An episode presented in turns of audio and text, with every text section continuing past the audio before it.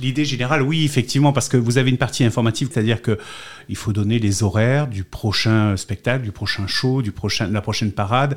Pour les amis touristes qui découvrent Nice pour la première fois, il faut leur donner des clés et des points de repère pour se repérer après la fête ou comment se déroule la fête.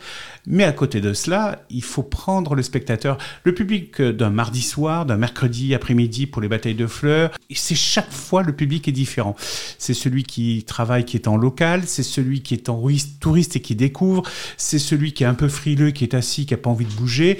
Tout ce petit monde-là, il faut les faire bouger. Alors c'est vrai que on capte l'attention, on capte le regard, on capte la personne et ça nous permet effectivement plus facilement de les faire bouger, de les faire danser. Et du coup, quand le show commence véritablement, quand le corso commence, bah, tout le monde est fin prêt à applaudir, à participer et c'est ça l'expérience Carnaval de Nice.